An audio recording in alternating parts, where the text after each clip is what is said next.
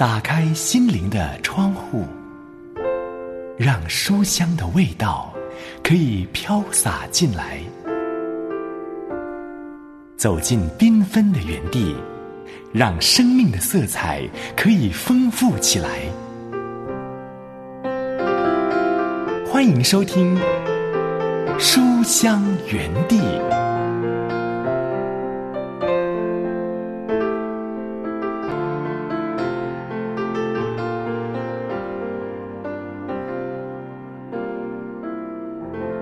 亲爱的书香家人，喜欢读好书的好朋友，平安，刘文问候你，好开心，又来到这两刻钟，可以陪伴你一起来读好书。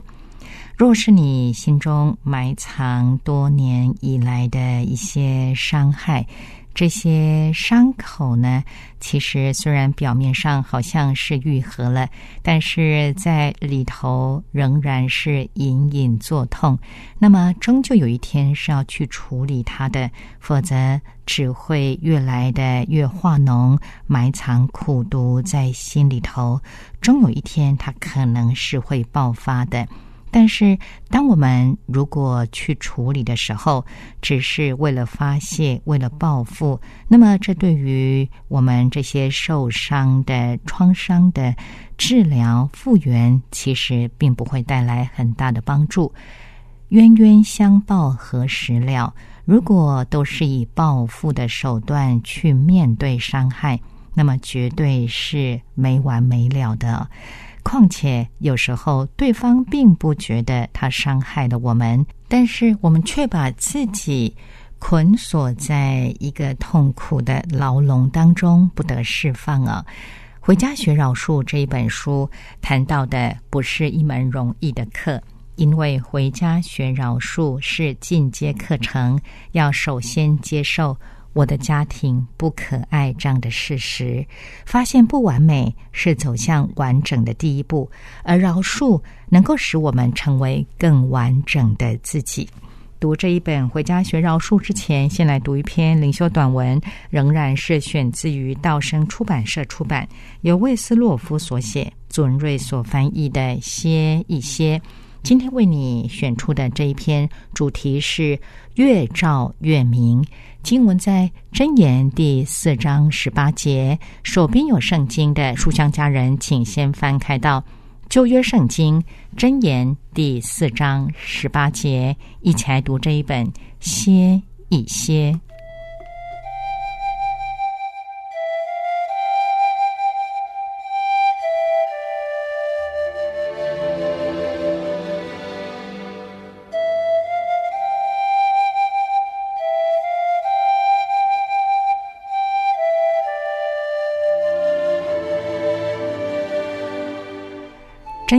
第四章十八节，但一人的路好像黎明的光，越照越明，直到日午。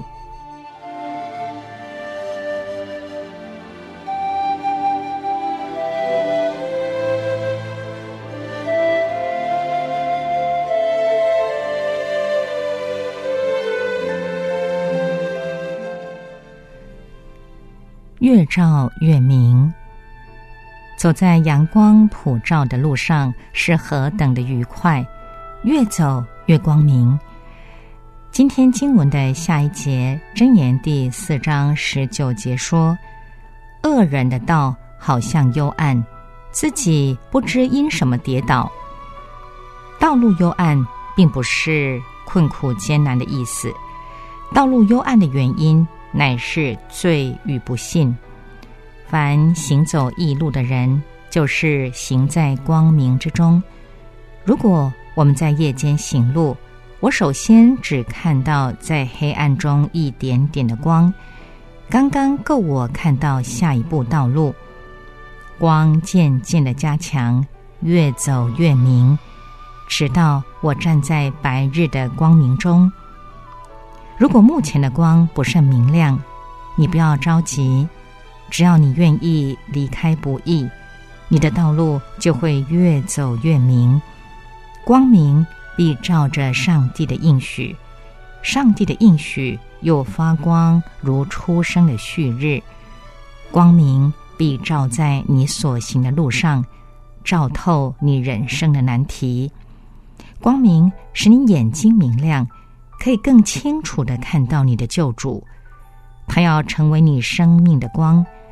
当你看到他的时候，那就是日午最光明的时候。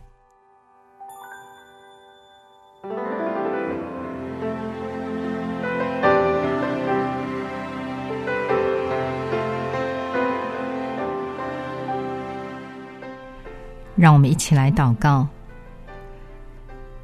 亲爱的主啊，谢谢你做我脚前的灯，路上的光。当我在黑暗中摸索，你照亮我下一步的道路。愿我一生走在你的光中，直到亲眼见你的荣光。这样祷告是奉耶稣基督的圣名，阿门。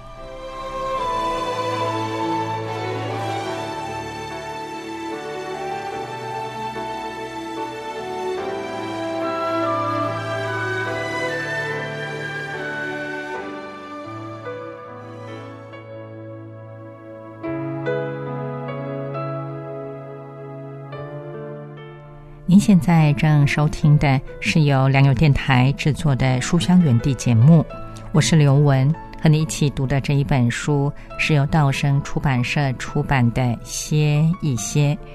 下面一起来听这首诗歌：《你是我永远的光》。我主耶稣，永远的光，温暖我心田。赐我盼望，不再迷惘，不再愁烦。我心要执着，执着于你。你是我永远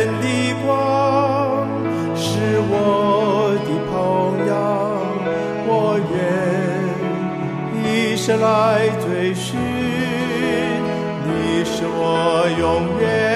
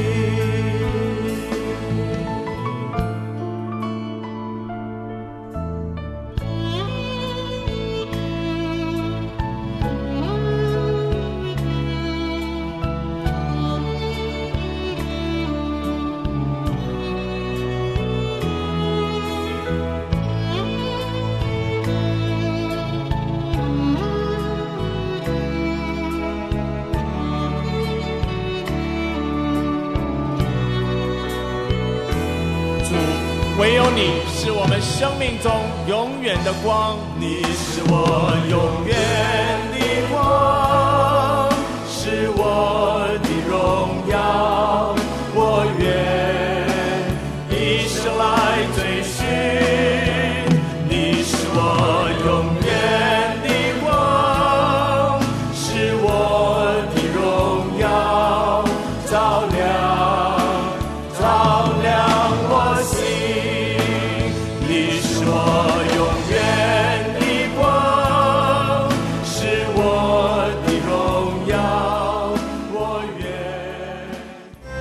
个朋友，他可以随着你踏遍天涯海角；有一种声音，他愿意伴着你共度生命幽谷。漫长人生旅途中，能否将他们放进你的行囊里，时刻对你轻声细语？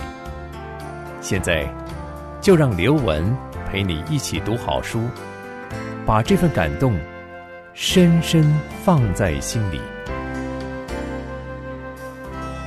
继续来看这一本由校园书房出版社出版，由史都普曼斯特勒所写，顾琼华等翻译的《回家学饶恕，拥抱你自己，原谅你家人》第十一章：冲突、报复与和好。有时去找伤害你的人，打破僵局，颇有帮助，但你必须做好准备，即使和解不成。你也能够原谅对方。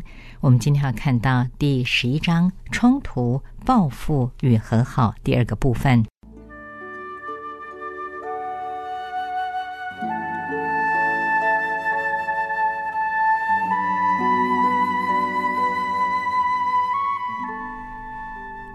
饶恕的极致就是爱，以及按着他人的本相接纳他们。而对他们的体恤，乃是出于我们对自己的认识，知道自己也有软弱、过错与破坏的天性。正如稍早提过的，知道自己得罪了别人，就必须道歉，也必须完成悔过的过程。但是，这绝不能流于赎回复合的一种形式。这种人可能会很想做些近乎不可能的补偿行动。或希望受到不健康的责罚，好像如此一来，他就能赚取饶恕，弥补过失是正确的，但是补偿绝对无法赚取饶恕。饶恕白白付出是一种爱心的举动，白白接受则是谦卑的行为。别人免费给我们的，我们无法用钱购买。饶恕与复合最美之处，乃是两者都是发自内心、不求报偿的行为。若我得罪某人，而他饶恕了我，为我打开复合之门，我唯一能做的就是接受。这的确相当困难。接受无条件的爱，可能会使我们更深刻体会到自己的失败或行为的错误。我想。梅尔的父亲之所以无法接受儿子复合的提议，可能就是这个原因。从这个例子当中，我们看到，拒绝接受对方的饶恕与爱，将导致双方无法复合。复合乃基于彼此接纳。复合不仅需要彼此饶恕，也需要彼此接纳。接纳的先决条件是，双方都能接纳自己。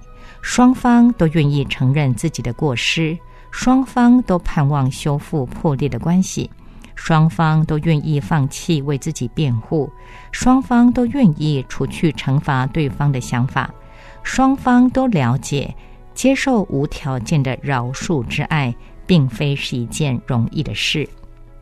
我们曾提到，饶恕而无复合是可能的。顺便提一下，我们应该也注意到。复合而无真正的饶恕也是可能的，请看下列这些例子：忽略别人所带给我们的痛苦，否认我们已经受到伤害，为他人不能原谅的行为找借口，害怕讲明了会失去友谊、破坏关系。有一个先生告诉我，和太太和好，这还不容易吗？我做过好几十次了。我只要承认我就是他所说的那个野兽，也接受他对我一切的指控就好了。就是这样，立刻没事儿。我说道，结果却导致你的自尊低落。也许是受伤太深，他缓缓的点了点头，不发一言。再举个例子，你在某事上伤害到我，使我非常难过。事后我去找你，告诉你我的痛苦。但我立刻又接着说：“我知道你不是故意要伤害我的，只要我不那么敏感就好了。结果我反倒为着你伤害到我而向你道歉。真可笑。然而，许多人都这么做，而且常常如此。传统的教导是，为了和睦，我们必须不计代价，甚至否认真相，或是伤害自己，也在所不惜。最后的结果是，我们奋力要说服对方以及自己，是我们先使关系破裂的。用这种方式来复合，轻而易举，但事实上所产生的结果。根本不是真正的复合，复合必须由饶恕开始。在恢复关系之前，双方都必须先饶恕对方。稍早我们提及表面的饶恕，现在我们可以看到，表面的饶恕只会带来复合的假象。丹尼和邦尼去东部看望女儿珍，到了东部，珍问他们可否和他一起去见他的心理治疗师。丹尼和邦尼虽然不太确定到底是怎么一回事儿，他们都不知道真在看心理治疗师，不过他们还是同意了。邦尼事后告诉我，那是我所碰过最可怕的事。现在我知道什么是给父母致命的一击了。事情发生的经过是这样的：真知道父母要来的消息后，就告诉他的治疗师。治疗师对珍说：“这是他把对父母的感受全盘托出的绝佳时机。”真兴高采烈的筹备了一个多月，写下他记忆中对爸妈的每个不满，之后又和治疗师一起讨论那份记录。我不知道他们是否停下来考虑一下这样做会产生什么后果，或甚至是他们想要怎样的后果。事实上。结果是，他的父母丹尼和邦尼受尽嘲讽，伤痛不已。他们当然愿意承认自己并非完美的父母，甚至也承认曾经做过使子女受到伤害的事。对于真提出的许多事情，他们都了解，也真心为着教养而导致子女受伤感到歉意。但是那次与真及治疗师的会谈。似乎使真的愤怒更形严重，而非减缓。这使丹尼和邦尼不知道该如何对待女儿。他们原想在探望期间都住在女儿的家，但就在搭机前两天，他们不得不迁入一家旅馆，因为又和女儿爆发了一场充满愤怒、声泪俱下的冲突。临行前，他们心中想，可能再也无法和女儿共享天伦之乐了。一旦谈论到复合，我们势必得面对面值这个主题。有些人认为面值相当重要，甚至比饶恕本身更重要。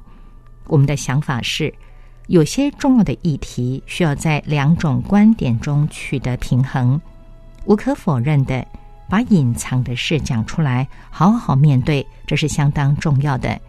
所有被自己再三否认、压抑。埋在心底的家庭秘密、传闻，使人严重受创伤的行为，若能直接去找相关的当事人，开诚布公的讨论，问题通常都能获得相当的解决。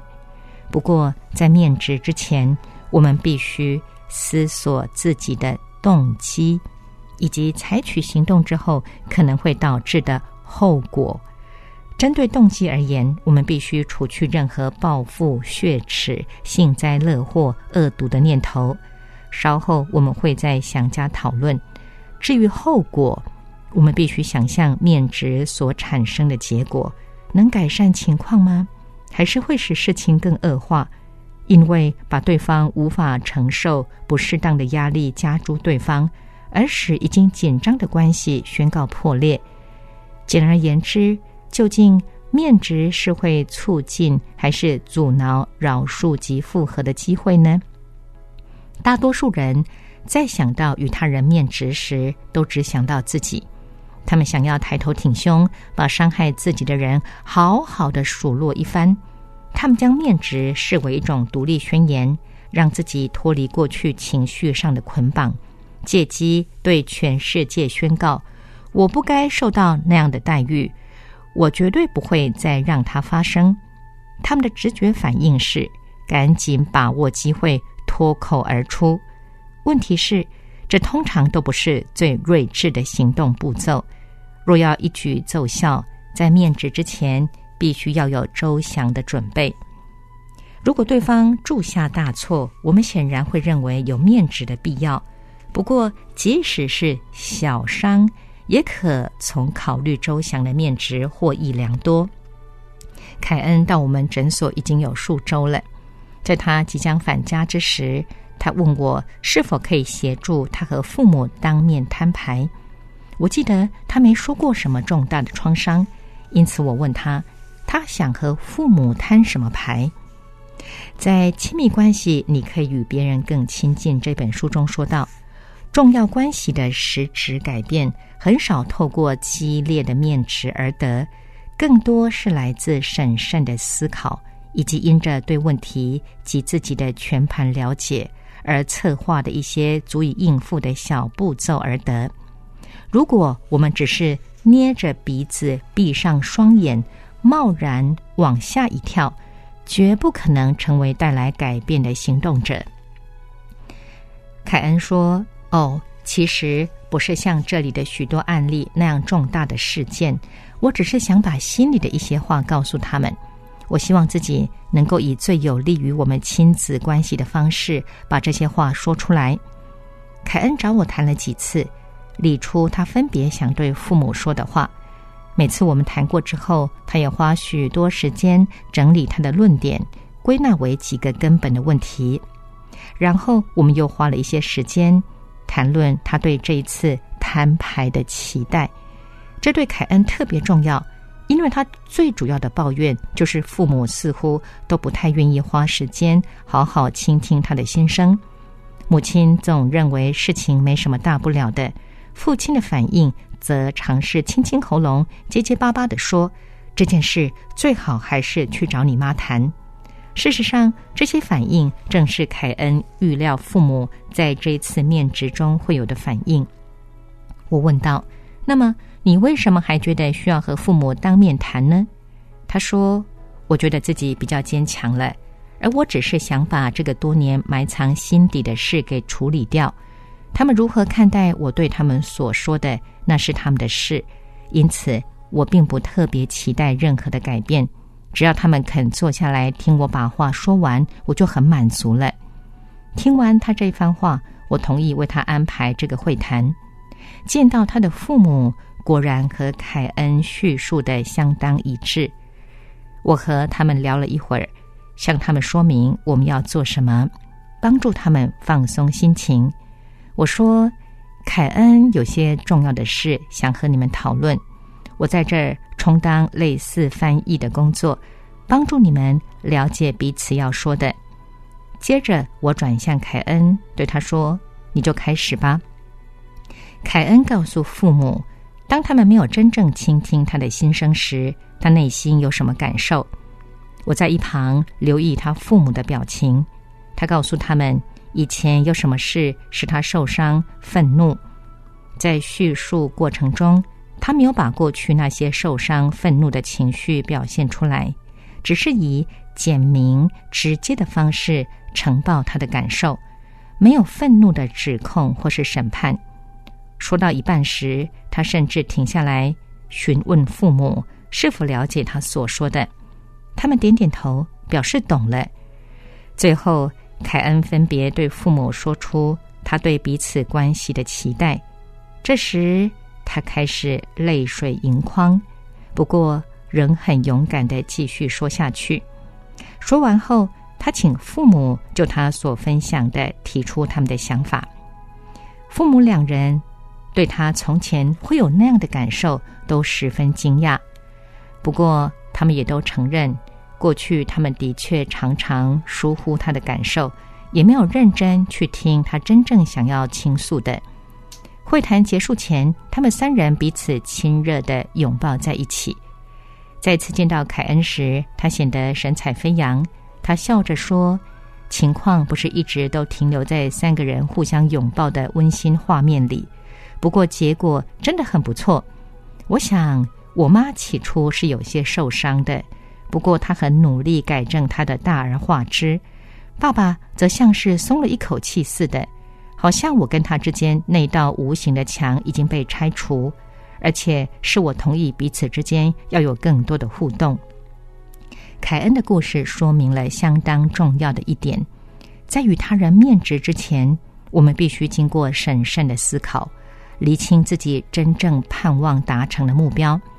面值与期望是紧密相连的，听来或许有些冷酷，不过效果最佳的面值是当事人对于改变对方只抱少许期望，或是不抱任何期望。我们必须确定自己愿意面对诸如以下的反应：否认，我从来没有做过那样的事；反控，是你先刺激我的；漠视，你未免太小题大做了；含糊带过，你确定吗？我不记得发生过这样的事情。我们必须清楚自己的期望是很重要的，因为有时候对方的反应。可能正好是我们不愿意见到的反应。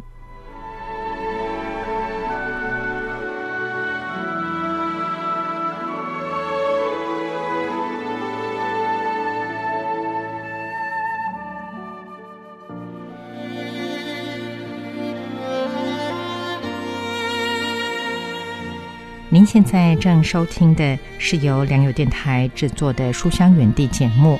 我是刘雯，和你一起读的这一本书是由校园书房出版社出版，由史都普曼斯特勒所写，顾琼华等翻译的《回家学饶恕，拥抱你自己，原谅你家人》。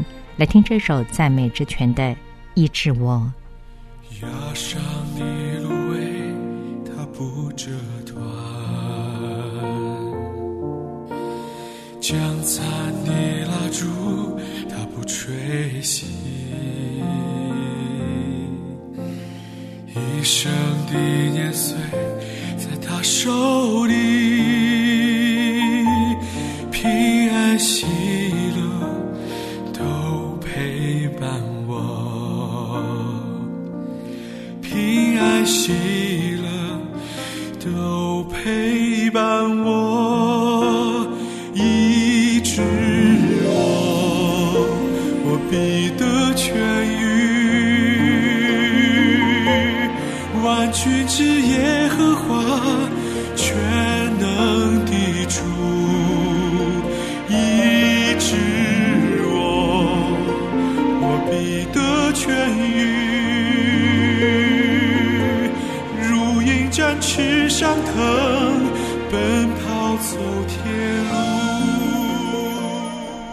今天从《回家学饶恕》这一本书中看到的是第十一章“冲突、报复与和好”第二个部分，在下一回会接续看到这一章，不要错过了。那到节目尾声，要和你说再会喽！再一次邀请书香家人，若是听完节目之后有任何的感想，或者是有需要刘文为你祷告的事项，都非常非常欢迎你写信来给我。来信，请你寄到书香园地的专属电邮信箱，汉语拼音书香 at 良友点 net。我们下回节目时间再会，愿神赐福保护你，拜拜。平安喜